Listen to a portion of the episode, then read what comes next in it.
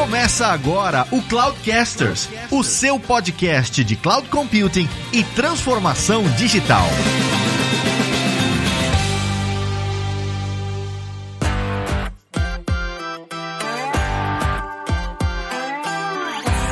Olá pessoal, aqui é o Evilásio Alves e o Chat GPT é coisa do capiroto.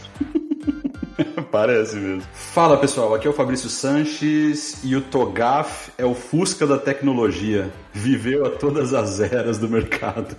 Boa, Fusca da... é boa. E é relevante ainda hoje, hein, Judão? Muito relevante, hein?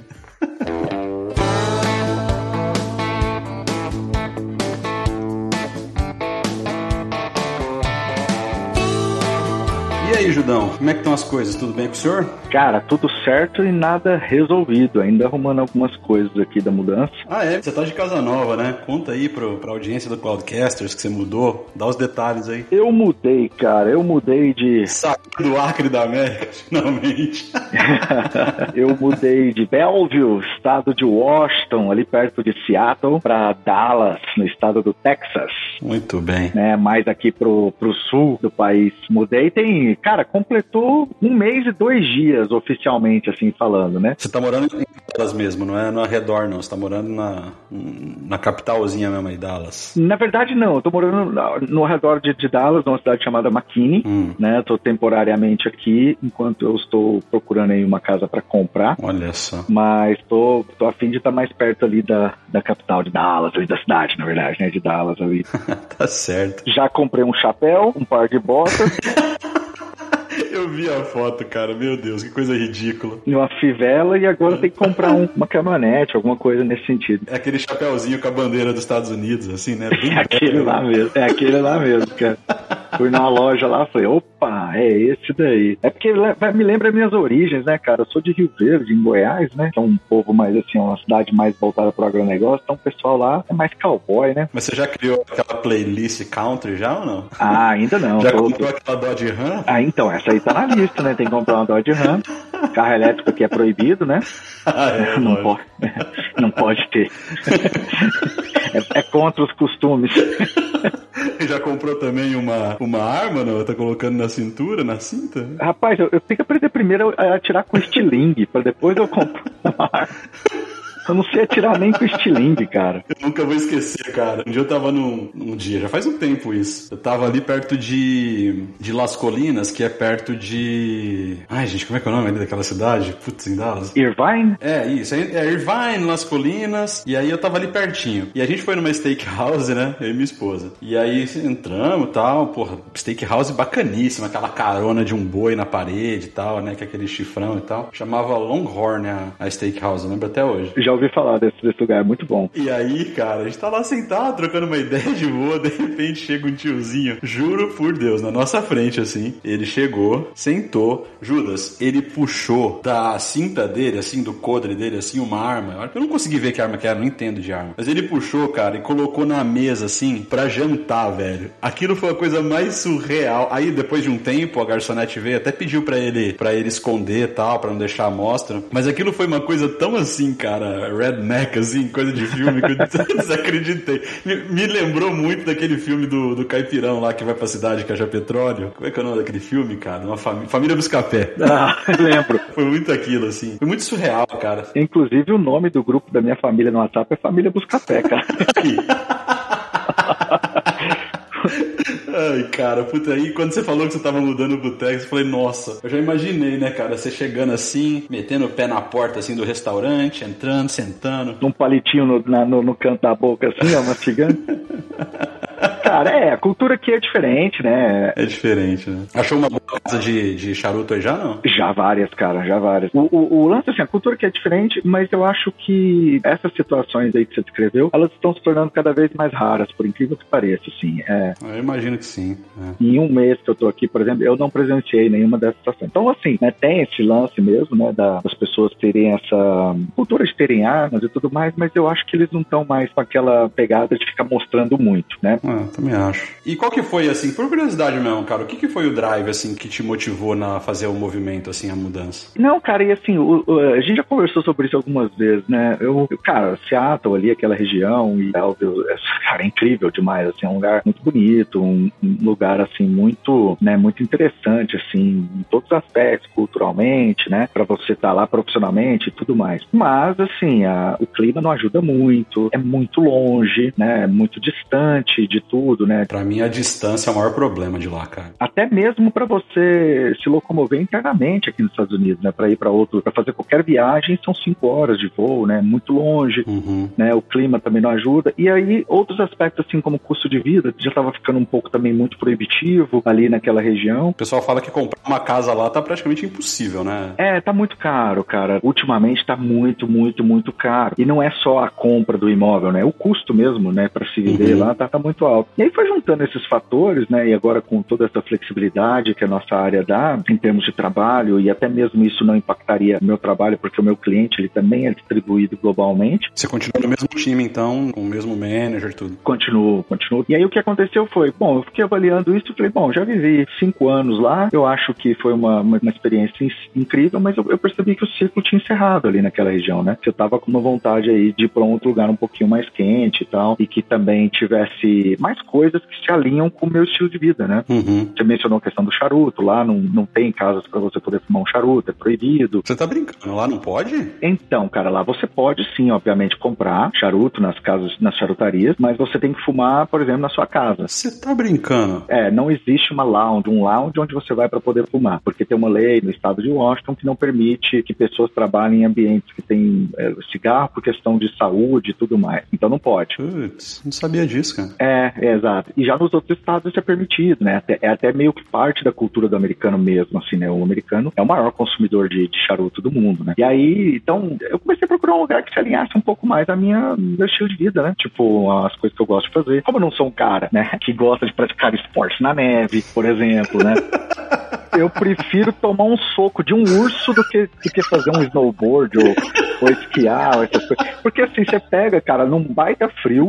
Não, pensa assim no frio, porque você sabe, que é, você sabe como é que é frio lá. É, puta, lá é foda mesmo. É. Né? Porque assim, se você que tá ouvindo aqui nunca foi numa montanha durante o inverno, você não sabe ainda o que é frio. Você não sabe, não adianta, você não sabe o que é frio. É verdade. Aí você chega lá em cima, depois de você ter caminhado trocentos quilômetros e tudo mais, o que, que você faz? Você desce.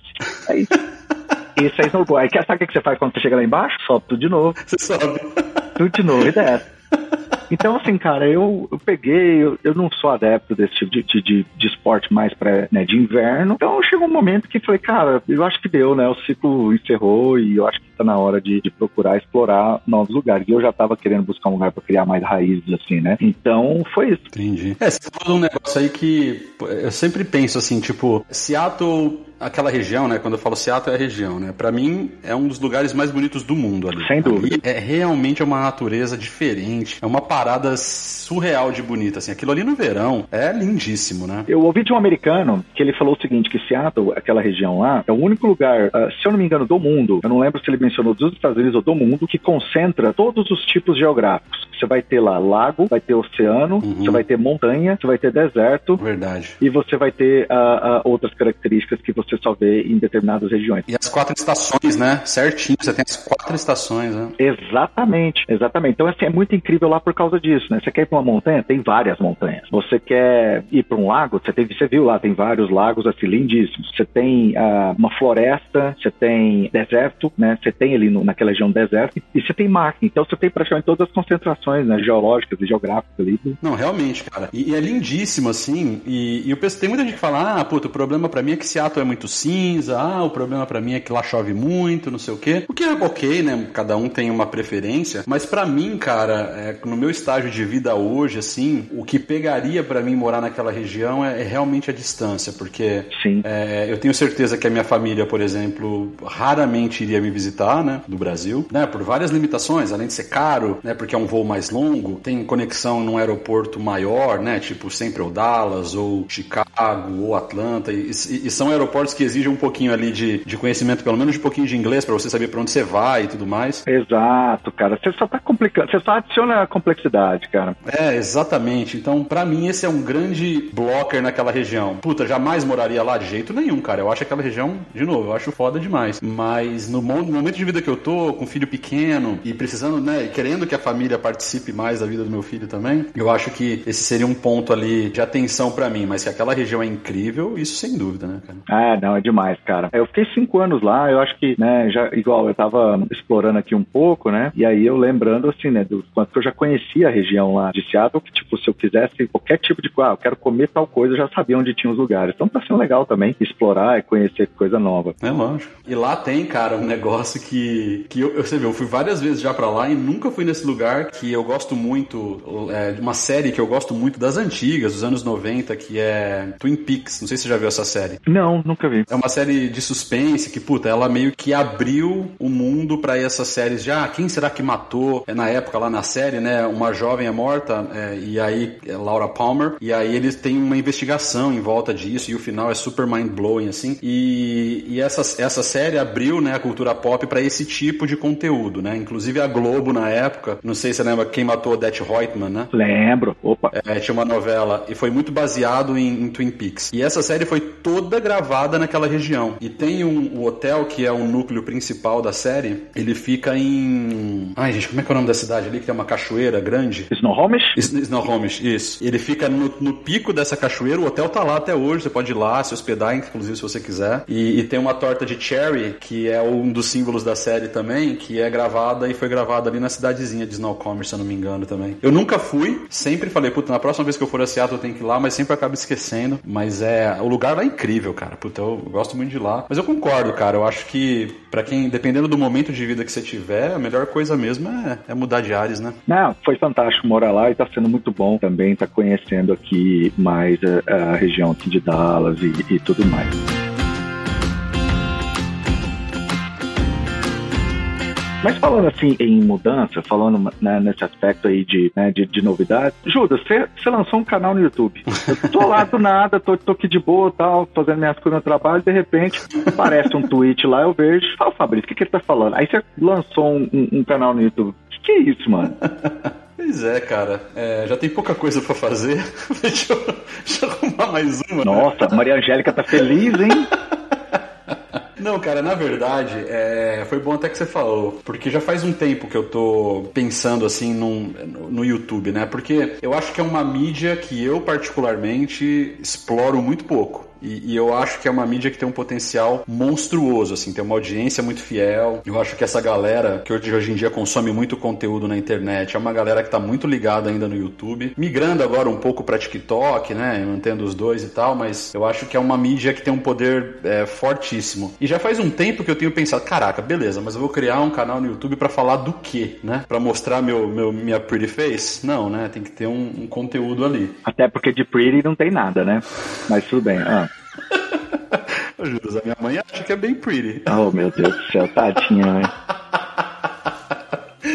E aí, cara, é, eu falei, cara, quer saber? Eu vou começar a fazer um negócio que eu gostaria de assistir, saca? Tipo, eu gostaria de ver alguém, na minha época, quando eu comecei, tinha algumas poucas pessoas que faziam isso em blogs, porque no vídeo na época não era uma coisa factível, mas eu, eu queria muito consumir conteúdo relacionado àquilo que eu gostaria de fazer. Então, por exemplo, se eu queria começar a programar em C Sharp, eu ia atrás de saber quem que produzia os melhores conteúdos de C Sharp para eu consumir. E eu queria coisas reais. Eu não queria aqueles cenários de conteúdo que não tem aplicação nenhuma na vida real, saca? Uhum. Então eu falei, pô, eu acho que eu vou fazer isso, porque é possível que tenha alguém lá fora, do outro lado lá da tela, que pode estar tá buscando a mesma coisa, né? E aí o que eu comecei, a, a ideia desse canal, Judão, é basicamente compartilhar, cara, experiências do que eu tô vivendo no meu dia a dia, na empresa que eu trabalho, né? Eu não sei se você está ouvindo pela primeira vez, não sabe, eu faço parte do time do Google Cloud, na América Latina. E eu falei, cara, eu tô aprendendo tanta coisa e, e, vendo tanta coisa no dia a dia de cenário de cliente e, e trabalhando, e mesmo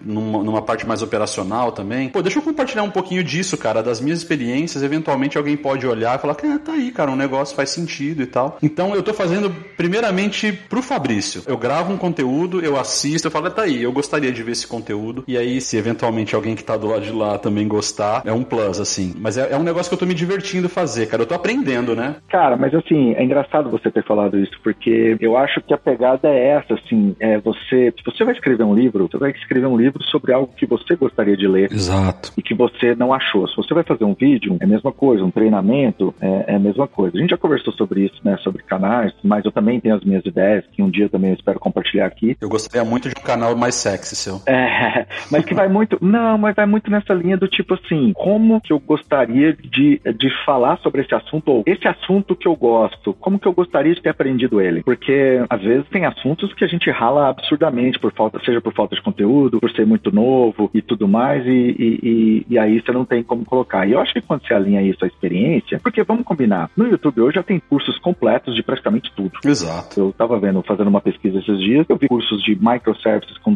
.NET de 14 horas. No YouTube, de graça. Exato. É. E eu fui ver a qualidade, muito bom, uma qualidade muito boa. Então, sim, para que fazer mais do mesmo, né? Então, você anexar, trazer a sua experiência, né, em cenários reais, eu acho que agrega muito. Eu acho que é isso mesmo. Tem que. Pois é, cara. E eu acho que, que um canal desse tipo, é, é, como eu falei, tô aprendendo a fazer, né? Então, até nos primeiros vídeos que eu soltei, recebi vários feedbacks, alguns inclusive seus, que, que me ajudaram bastante a melhorar a produção dos próximos, né? Mas vídeo é uma parada diferente, né? Você tem que se preocupar com coisas, igual a gente faz o podcast aqui, né? Já, uhum. já quase indo para quatro anos. Hoje a gente já meio que dominou, né? O que tá por trás, todos os, os caveats ali do, de uma gravação como essa e tudo mais. Mas é, ele tem muito menos itens para você se preocupar, né? Então o vídeo tem a luz, tem a maneira como você se descola, puta, a iluminação que tá no seu rosto não pode ser maior que a iluminação que tá atrás de você. O, o cenário, né? Pô, o cenário é uma coisa legal que você pode explorar e tudo mais. Eu venho construindo um escritório, né, com as coisas que eu gosto, que refletem as coisas que eu gosto já há alguns anos. Então eu finalmente eu quero mostrar isso, porque pô, eu tô, eu tô falando sobre uma coisa que eu uma eu tô compartilhando uma experiência que eu gostaria de ouvir dentro de um cenário que me faz bem, né, que eu me sinto bem estando lá. Então eu quero mostrar, mas ao mesmo tempo, você não pode perder o foco. Então tem vários elementos, cara, que eu jamais tive que pensar para gravar um podcast, como que a gente faz aqui, que no vídeo você tem que pensar. Então eu tô aprendendo sobre essa perspectiva, né? Então, hopefully com o passar do tempo isso vai melhorar, mas a questão do conteúdo em si, que é o que mais me preocupa, é, é bem nessa linha. Eu quero ter a liberdade de falar coisas que não necessariamente estão amarradas a uma trend, que não necessariamente estão amarradas a um, a um aspecto ou outro. Se me der na telha amanhã eu assistir uma série que eu gostar e eu quiser fazer um vídeo comentando essa série, eu quero ter a liberdade de falar. E no outro, é, putz, não, eu vi que aconteceu agora tal coisa no mercado aí, sei lá, o Twitter mandou 3 mil pessoas embora. Pô, quero poder ter a liberdade de falar sobre aquilo lá baseado na minha experiência, de coisas que aconteceram na minha carreira ao longo de tantos anos. Então, é mais ou menos isso, assim, cara. Não ter, eu quero ter liberdade poética pra. Ah, então ele, esse canal ele não é. Ele estende para assuntos não técnicos. Então, é, eu quero começar falando do técnico, porque eu acho que eu tenho muito para compartilhar naquela frente ali. Mas se me der na telha de falar de alguma outra coisa, eu quero ter a liberdade para falar, entendeu? Uhum. Não, legal. Acho que é mais ou menos nessa linha aí. É, porque a gente, no nosso trabalho hoje em dia, né, como arquitetos, a gente é muito cross, né? A gente tá muito envolvido na parte técnica, mas a gente também passa por outras áreas também, né? Então, pois é. isso traz visões diferentes. Ah, legal, cara, bacana, vou acompanhar. E assim, Judão, imagina assim, ó, na tua carreira, quantas empresas você ajudou direta ou indiretamente a se transformarem, né? a, a, mudarem de patamar, de sair de um modelo totalmente inadequado para um modelo mais moderno. E, né? Quantas empresas você já impactou direto ou indiretamente? Tenho certeza que são centenas, né? Muitas, é, sim. É a mesma coisa do meu lado. Eu acho que é que chega a ser injusto com a gente mesmo não compartilhar isso, não colocar isso lá, lá fora de alguma maneira, porque, cara, tem muita gente que provavelmente está querendo beber desse tipo de experiência, entendeu? Saber por onde começar. Até o primeiro assunto que eu gravei foi relacionado à certificação versus educação formal, né? Que puta, são discussões que eu vejo há tanto tempo acontecendo no mercado. Nossa, desde que não, desde que eu é, comecei carreira essa discussão vem. Exatamente. E ainda hoje, cara, quando você, né, a gente faz bastante mentoria com, com uma galerinha mais jovem que tá começando e tal, ainda hoje a galera me pergunta, putz, e aí, meu, certificação é isso mesmo? Deveria continuar ou deveria ir para uma investir numa faculdade? Então, eu acho que esse tipo de coisa, cara, associado associado com a nossa experiência de mercado, falando, olha, pô, meu, você quer fazer faculdade? Faz, é a melhor coisa. Você não precisa disso para trabalhar numa empresa bacana e ter um bom salário. Agora, né, se você quiser tiver mais base, quer saber melhor o que você tá fazendo e tudo mais, pô, educação formal é foda. Ou até seguir uma carreira acadêmica, né? Tem, tem pessoa que ela vai se descobrir. Exato. Ela vai se descobrir que ela tem dom, talento e vontade da aula, ou ou de fazer pesquisa, né? Por que não? De entrar numa área de pesquisa. Então, é exato, cara. Eu acho que, que, a, que a pegada é essa mesmo. Acho que você falou da questão de compartilhar experiência. Eu, eu sempre penso assim. Eu falei no, no, no outro podcast, no outro episódio sobre IoT que nós gravamos, que quando eu vou comprar um livro, né? É, geralmente, hoje, dado ao tamanho de conteúdo que nós temos de graça e bom, por exemplo, você vai lá no Microsoft Learning, você tem conteúdo absurdo. Você vai na documentação do produto, que, né, para aprender sobre aquele produto, mas quando alguém lança um livro, eu geralmente vou e olho quem que é o autor. E eu vou comprar o livro pela experiência do autor. Então, às vezes tá lá assim, ah, o cara tem 25 anos de experiência com tal coisa. Igual tem um livro, a gente vai entrar nesse assunto depois, mas tem um livro que eu tô lendo que é, que é sobre, né, team topologies, né? Uhum. Que é como que você trabalha aí, montar times e tudo mais. Esse livro é bom pra caramba. É, e, e né, e, os, e aí você vê a experiência dos autores, você fala, cara, beleza, esse livro aqui vale a pena, né? Eu vou comprar pela, porque eu quero saber a visão daquele autor sobre aquele determinado assunto. Eu não quero saber sobre só o assunto, entendeu? Então, quando eu vou estudar design de sistemas, eu quero procurar um autor que. Porque saber os padrões de design, cara, qualquer site hoje vai te explicar. Sim, sim. Eu quero ver a experiência do autor em cima disso. Então, no seu canal, por exemplo, você falar de assuntos, né, que sejam assuntos que estão em, em alta ou assuntos que você acha interessante, sempre vai ter alguém que está procurando aquele assunto, né? E aí, baseado na experiência de alguém, essa pessoa busca como que ela vai se aprofundar nisso daí, né? Puta, eu concordo, eu concordo mil por cento, cara. Eu acho super válido. Eu, é uma coisa que eu tenho feito, porque hoje, quando eu olho pra minha prateleira de livros, cara, eu tenho muito mais livros do que eu tenho capacidade de ler. Porque você vai comprando, comprando, comprando. Você compra livro físico ainda, Judão? Você não compra mais e-book? Não, raramente. Eu, hoje físico. Eu só compro os clássicos. É, eu só compro físico quando não tem ele digital ou quando é um clássico. Por exemplo, os três últimos livros físicos que eu comprei foram o Silmarillion e eu comprei o Hobbit. Tem que ter, pô. e eu comprei um outro que é, enfim, que é do Tolkien também. Então eu comprei esses três livros, eu fui numa livraria, encontrei os livros, não, isso aqui eu não quero ter digital, isso aqui eu quero ter. É, exato, exatamente. Esse aqui tem que ser físico. Porque o, o, o livro físico nesse aspecto aqui, por exemplo, olhando esse que eu comprei, é uma obra de arte, ele não é só o livro, né? Exato. Você pega a trilogia do Senhor dos Anéis, cara, puta, tem algumas versões com capa de madeira, tem uns negócios que são, é, é igual você falou, obra de arte mesmo, né? Não é só o livro, né? Mas livro técnico hoje, assim, coisas que do meu dia a dia de trabalho, eu dou preferência para livros digitais, porque, cara, eu já mudei e tive que carregar muito livro, cara. Eu não quero fazer isso mais, não, pelo amor de Deus. Você consome conteúdo em TikTok, Judão, assim? Reels de Instagram? Não, eu não tenho nem conta no TikTok. Não vou criar tão cedo, cara. Eu sou velho, não quero TikTok. Mas por quê? Qual é a razão? Você, você tem preguiça daqueles conteúdos curtos ou você não gosta do formato? Qual é a razão? Ou você só não quer mais outra social network, assim? É que para eu ter um TikTok, cara, tipo assim, até eu achar o conteúdo, eu vou ter que ver um monte de gente dançando. E eu não quero, cara. eu não quero ver gente dançando é, no TikTok. Muita dancinha mesmo. Então, até eu chegar no conteúdo que eu quero, eu vou ver muita gente dançando, cara. E, e eu acho conteúdo bom nas outras mídias ainda. não preciso do TikTok. Ô Judas, o que, que você acha de ensinar arquitetura de cloud com dancinha? Tipo assim, imagina, hoje nós vamos aprender sobre DevOps. Aí você põe a mãozinha pra cima assim, dançando. Assim, Fabrício, Fabrício, eu vou te falar, eu sei que você tem conta no TikTok. Se um dia eu consumo só, tá? Só pra ser claro. Não, não, mas se um dia, se um dia aparecer um vídeo seu do tipo assim, três dicas de como não sei o que, você dançando assim, apontando os dedos. Eu te bloqueio em tudo e esse podcast acaba. Tipo assim, nu nunca mais eu gravo. Hoje vamos aprender sobre SRE. Me, mano, não, não. SRE é DevOps? Não.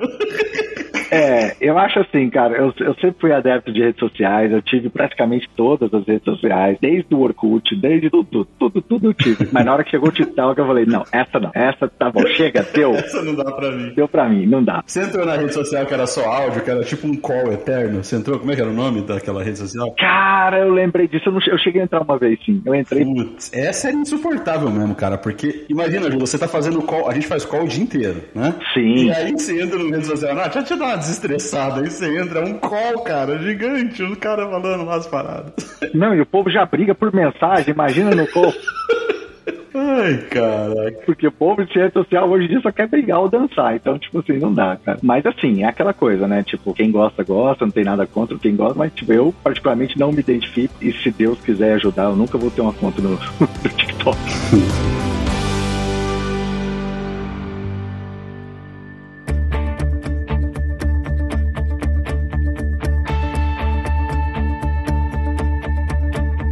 você está estudando agora, Judão? Conta para nós. O que você está vendo, estudando? Cara, ultimamente, assim, eu tenho, eu tenho me envolvido muito com transformação de DevOps, né? Como agora, ali como né, App Innovation, né? Arquiteto de App Innovation, é um assunto que, que eu tenho me envolvido bastante. Então, assim, hoje tem três tópicos, assim, que eu tenho estudado bastante. Um é o que eu, que eu falei, né? Team Topologies, né? Que é, porque um, um, um aspecto muito importante para DevOps, assim, que às vezes é muito negligenciado, assim, pelas empresas, é a estrutura de time, uhum. né? As empresas focam muito na parte de automação, de ter lá o CI/CD, né, automatizado, mas as estruturas organizacionais continuam em silos, né? Então continua se tendo o time de desenvolvimento, o time de operações, o time de suporte, o time de teste. E aí cada vez tem que fazer o handover para um dos times, aí são, você já viu aquela bagunça, né? Porque cada time tem a sua forma de ser medido, cada time tem o seu SLA e cada time tem os seus objetivos, né? Então esses conflitos acabam prejudicando muito. E aí é onde você começa a ver, né, empresas que estão adotando nuvem, estão adotando DevOps, mas para subir um ambiente continua demorando quatro semanas, um mês,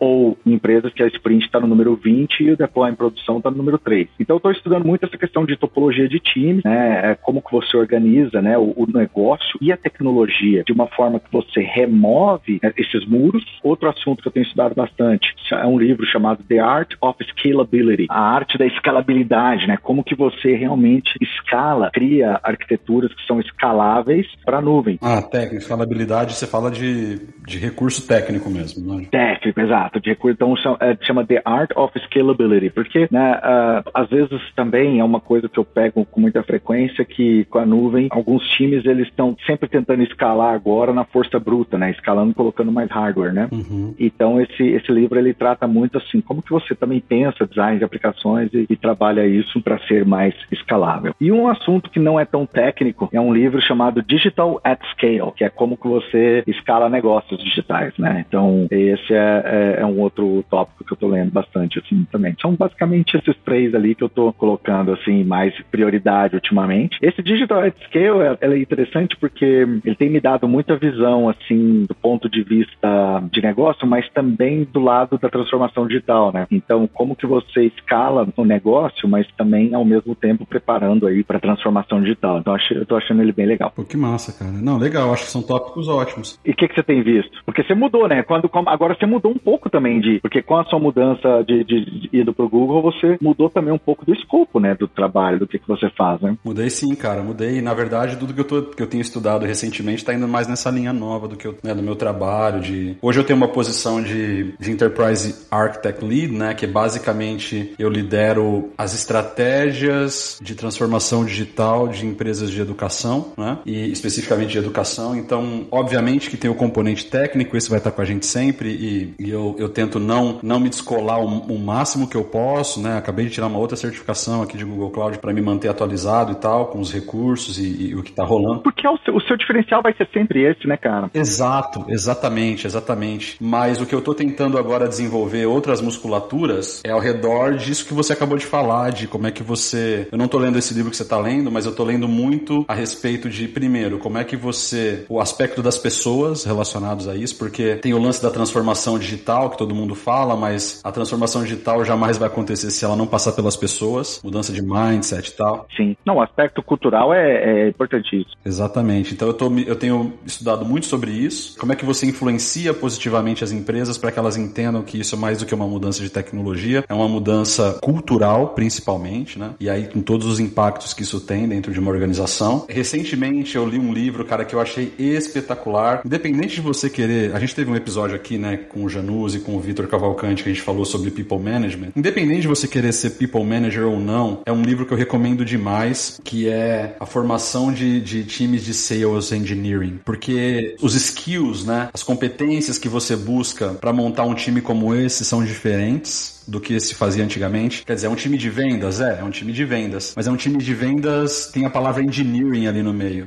Sim. Ou seja, é um time de vendas, cara, que tem que conectar pedaços, né? Porque é uma venda técnica, o cliente já tem um cenário e às vezes habilitar a transformação digital também passa por isso, né? Conectar com o que ele tem de legado lá que ele nunca vai mexer. Às vezes não, eu diria que se você não é uma, uma startup que começou agora, é 90% do cenário. É, é, exato. Você vai ter isso aí. É. Então eu tô lendo essas coisas todas e, e, e, meio que fechando esse mapa na minha cabeça assim, né? E aí no meio disso tem os frameworks, né, que o mercado utiliza muito para ajudar com a construção desse mapa mental, né, TOGAF e outros. É uma dúvida que eu tenho, o Fabrício, tipo, como é que tá? Porque assim, o TOGAF, até que já que você entrou nesse assunto, eu queria debater isso com você. O TOGAF ele é um, um framework uh, muito antigo já, né? Uhum. Quando eu digo por antigo, eu tô dizendo assim, já muito maduro, já tá aí há muito, há muito tempo. Eu lembro que 2009 eu já estava vendo coisas de TOGAF, né? Ele é um framework que evoluiu bem para esse novo mundo agora de né, cloud, de transformação digital. Ele evoluiu bem? Ele ainda é relevante para isso? Cara, eu acho extremamente relevante, porque o lance do TOGAF, você pode usar TOGAF para mapear o que você quiser, cara, na real, né? Então, você pode usar TOGAF para mapear desde um modelo comum de dados, né, que está muito em moda agora, todo mundo falando com esse conceito de data mesh. Você tem muito esse conceito associado de Common Data Module, né, que é unificação de dados e, e entidades globais e tal. Para mim chama-se oficializar a bagunça. isso, tipo isso. Mas beleza. A gente não dá conta mais de mexer com esses dados, vamos oficializar essa zona. isso. Vou dar os nomes bonitos aqui. Como subir um recurso computacional fudido das nuvens e, e organizar isso. Exato.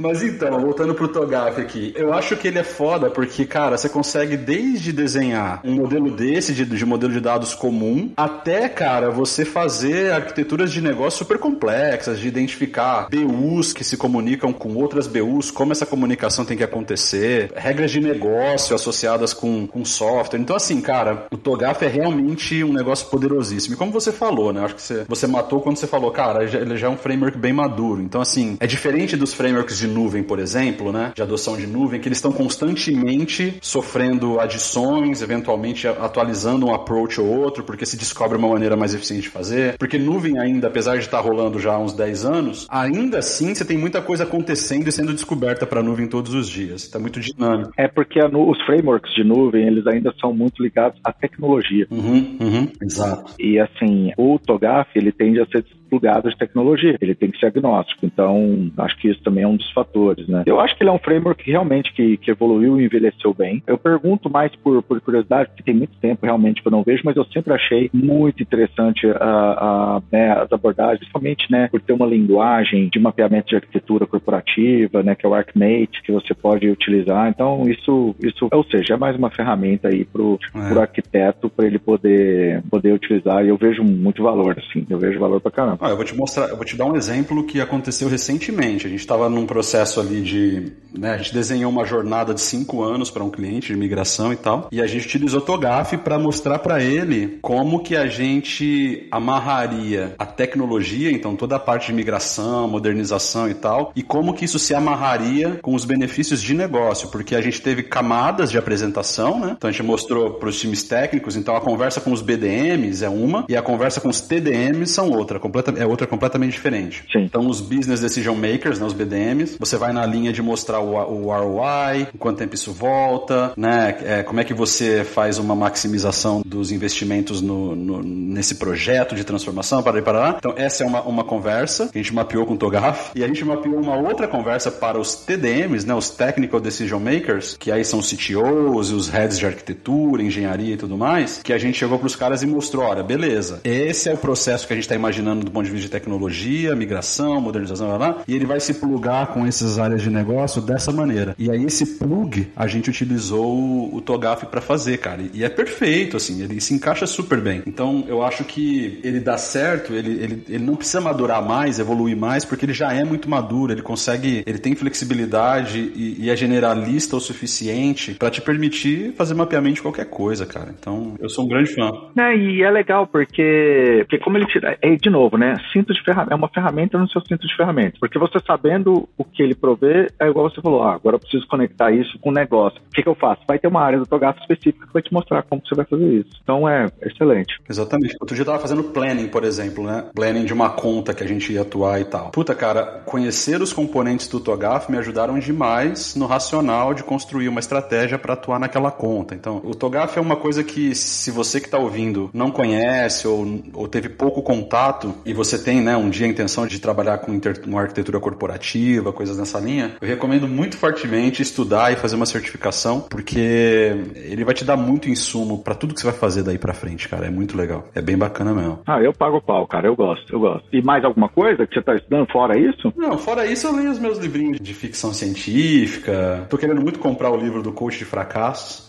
Ah, ele lançou o livro, verdade. Ele lançou o livro, cara. Mas não são só as frases, não, né? É um livro, livro mesmo. Não, não.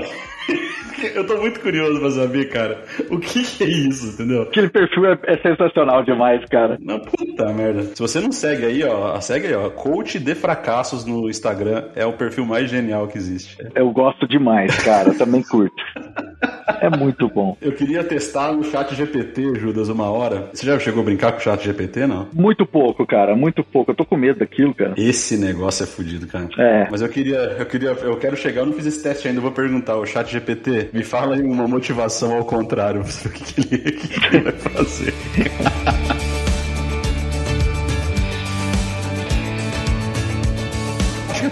legal, cara, pra gente falar. O chat GPT, você chegou a ler alguma coisa, ver o que que é, não? Cara, somente o burburinho que a galera tá fazendo, eu preciso realmente parar e mexer. O que eu entendi é, é uma aplicação, né, uma API baseada na OpenAPI, né, uhum. que você pode fazer perguntas ou buscar perguntar ou buscar qualquer coisa. OpenAI, né? OpenAI. É, Open, OpenAI, isso. E você pode buscar e perguntar qualquer coisa, ou seja, seria um search bem mais moderno, é um bot. É um bot no formato de bot, é, exato. Mas ele, cara, o nível de sofisticação sofisticação das respostas é o que é assustador, assim. Faz o teste depois, cara. Cria uma conta gratuita lá no OpenAI e brinca, por exemplo. Fala assim, sei lá, escreve, me dá um, um script que faz o deployment de um data warehouse no Azure, por exemplo, ou no Google Cloud. Faz o teste. Cara, volta para você um script em Terraform, completão para você fazer o deployment.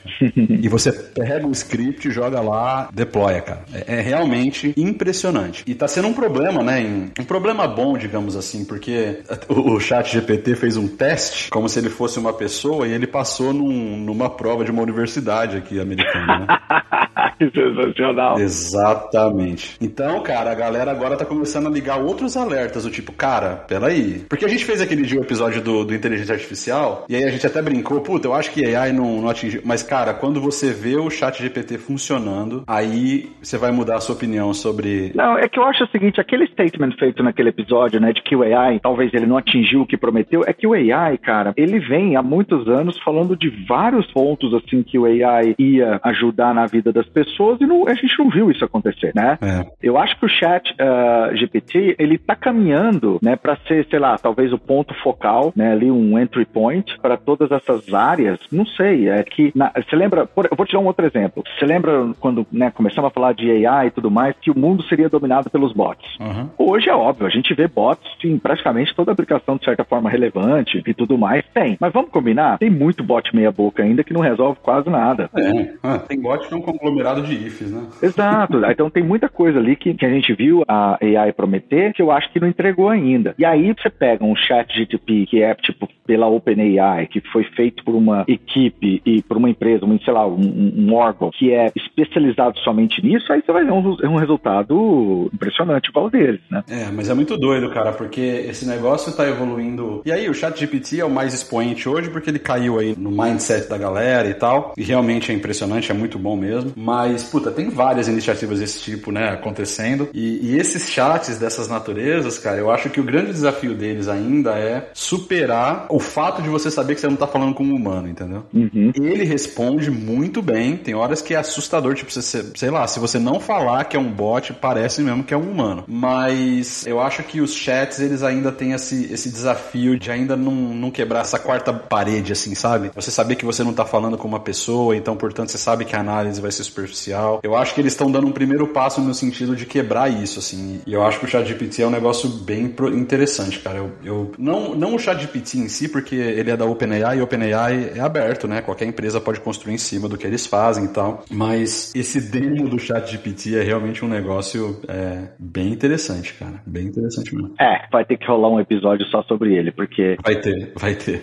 com certeza a gente tem que brincar um pouquinho com ele mais e, e, e trazer mais gente para poder falar sobre isso, mas é um assunto mega. Tem uns desafios aí, né? Eles têm uns desafios aí que estão começando a aparecer, então, puta, como é que fica a questão de privacidade dos dados, né? Eu vi muito falar sobre a questão também da propriedade intelectual, né? Exatamente, exatamente. Então, assim, vale a pena, cara. Vamos fazer um episódio sobre esse cara, trazer um pessoalzão bom de AI aí pra gente falar dele, porque tem vários aspectos que podem ser explorados aí em relação a esse cara. E eu acho que o futuro de AI tá, tá passando muito por isso no business, né? Não no sentido geral da palavra. Eu acho que o futuro do AI é pra LOB, sabe? É. Line of Business tá passando muito pelo sucesso ou fracasso do que vai ser o ChatGPT aí pra frente. Não, porque eu, eu tô pensando o seguinte, do jeito que ele é tão natural e, e bem feito, se você cria uma forma de conectar ele corretamente com os seus dados, vai melhorar os bots para todos os sentidos. Ou seja, basicamente você vai fazer o upload lá, por exemplo, sei lá, uma empresa de. Eu vou te dar um exemplo, um banco, né, que vai fazer um financiamento. Geralmente, um contrato de um financiamento é gigante, as pessoas praticamente não leem. Uhum. Então, imagina que esse banco faz o upload inteiro de um contrato, né, de financiamento, e você poder perguntar de forma natural para um bot no site do banco, do tipo assim: se eu, sei lá, quebrar a perna e não conseguir pagar o financiamento por X meses, tem como eu negociar? Vou dar um exemplo tosco. Ou seja, uma pergunta que é o quê? Uma situação que a pessoa tirou da cabeça ali. E ele tem inteligência suficiente para analisar o contrato e te responder, entendeu? Tipo assim, olha, seria desse jeito, seria. Porra, isso aí seria. É, seria espetacular. Né? Olhando pro lado de digital scaling, que é o que eu tô lendo, pô, seria sensacional. Porque ali já você está saindo de ter um, um grupo de QA, que era o que a maioria dos bots hoje fazem, né? Faz um upload de um QA. O cara tem que perguntar parecido com o que a pergunta e aí ele dá a resposta. Para algo que vai realmente interpretar o que a pessoa tá querendo versus a informação que tem. Aí, aí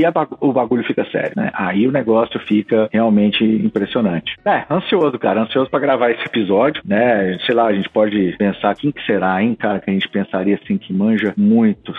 a gente, a gente acha, a gente acha. Ah, sei lá, talvez, sei lá, trazer seu sogro para falar sobre Seus irmãos lá de... Meus irmãos de verde lá, tá, pra falar sobre Acho que vai ser um bom. Mas você sabe que seria um ponto interessante pegar uma pessoa leiga de tecnologia, que não entende nada, pôr essa pessoa para como um experimento social mesmo, pôr essa pessoa para interagir com o bot e trazer, fala, cara, fala o que você achou, qual é a tua impressão sobre esse negócio? E ver o que que sai, cara, porque, sei lá, né? Eu acho que pode ser uma perspectiva diferente pra conversa. Não, se for minha mãe, ela vai achar que é coisa do capiroto. Vai mandar o rezar. vai mandar o rezar, vai, sei lá, que ela vai falar, não, pode, pode rezar, você não tá certo. E pensar que nada disso era possível alguns anos atrás porque não tinha poder computacional, hein, cara? O que resolveu isso foi só poder computacional, mais nada. É, muito da teoria do que foi atingido hoje era já era problema que os pesquisadores já, já tinham, entre aspas, resolvido na teoria, né, teoricamente falando, em termos de desenhar a solução, só não tinha como executar, né? Pois é. Só não tinha isso para executar. Mas deixa eu mudar um pouco de assunto aqui, cara. Ah, bom. Eu tava pensando sobre isso recentemente. Nessa sua nova função, você interage ainda muito com, com parceiros, assim, com empresas parceiras? Opa, bastante, cara. É, eu acho que parceiros, eu acho que para os cloud providers, é, eles são quase que, quase que não, eles são core do negócio dos cloud providers, porque é impossível escalar com a quantidade inacreditável de clientes que estão aí no mercado diretamente, né? É impossível Exatamente, cara. Porque o provedor de cloud, ele está produzindo a tecnologia, ele está criando a tecnologia, mas essa capacidade da entrega, né, da entrega real, ela só, voltando ao lance de escalar negócio, né, você só vai conseguir escalar através de parceiros, cara, porque a empresa parceira, ela já está conectada no mercado, ela tem um relacionamento de longa data com o cliente e ela é, é realmente o braço de execução ali né, do projeto, né, do cliente. A gente vai até certo ponto, né, em ajudar no desenho ali da solução e tudo mais, uhum. mas chega uma hora que tem que virar a chave, né? E vamos fazer acontecer. E eu tô perguntando isso porque eu tô vendo, né, relativamente o número de empresas parceiras crescer, né, de certa forma, né, aparecer alguns parceiros, mais parceiros, e eu também já trabalhei, você também já foi, né, dono de empresa parceira e, e eu vejo muitos benefícios, assim, para quem... Pô, demais, demais, cara. Para quem quer se tornar uma empresa parceira, né?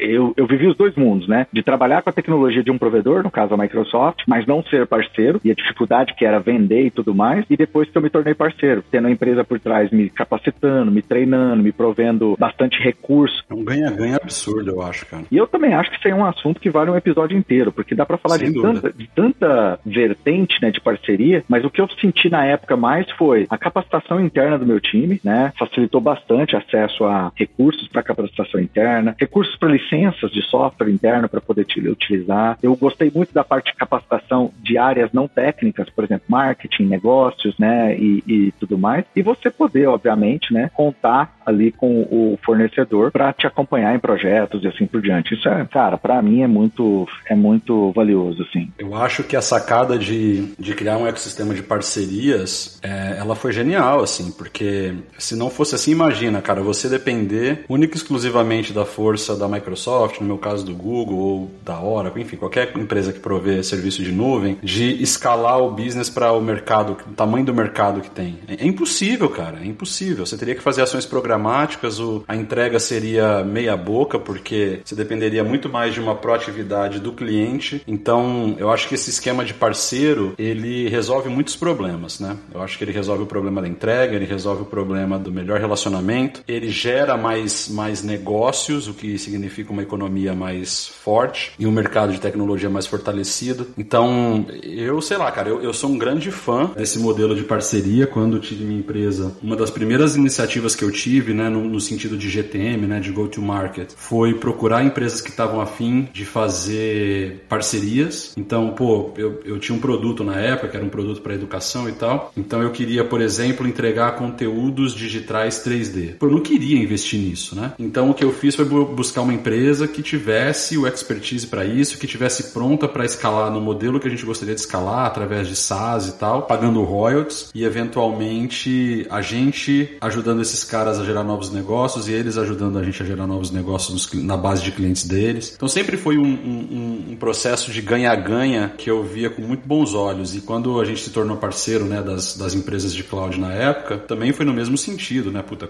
incontáveis leads vieram pra gente por conta desse modelo de parceria e o, e o contrário também foi verdadeiro, porque uma vez que a gente entrava num cliente e a gente estava trabalhando lá num projeto específico, quando você entrega aquele projeto, você já vê a possibilidade de 10 10 outros, por conta de, de conexões naturais que podem estar associadas, né? Então, eu sei lá, cara, eu sou um grande fã desse modelo de parceria e eu concordo com você. Eu acho que merece um episódio só para falar disso, trazer eventualmente pessoas que gerenciam parceiros nos cloud providers pra gente bater um papo sobre esse ecossistema, desafios e tal. Óbvio que nem tudo são flores, mas é, é muito mais benéfico do que maléfico.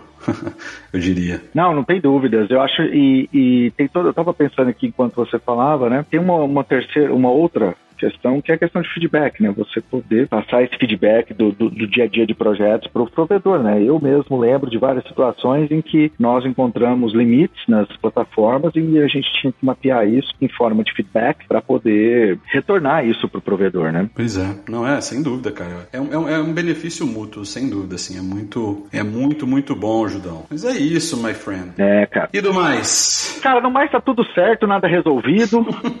só correndo aqui com, com, os projetos e estudando bastante. E é isso, cara. Então tá bom. Mais um Cloudcaster sem pauta? Falamos de um monte de coisa, um monte de abobrinha, tudo desconectado. Mas é bom de vez em quando, né? Não, de vez em quando é bom, cara. De vez em quando é bom. E para você que tiver paciência aí de ouvir a gente até o final, até a próxima. Beleza, gente. Valeu, valeu, Judão. Um abraço, até a próxima.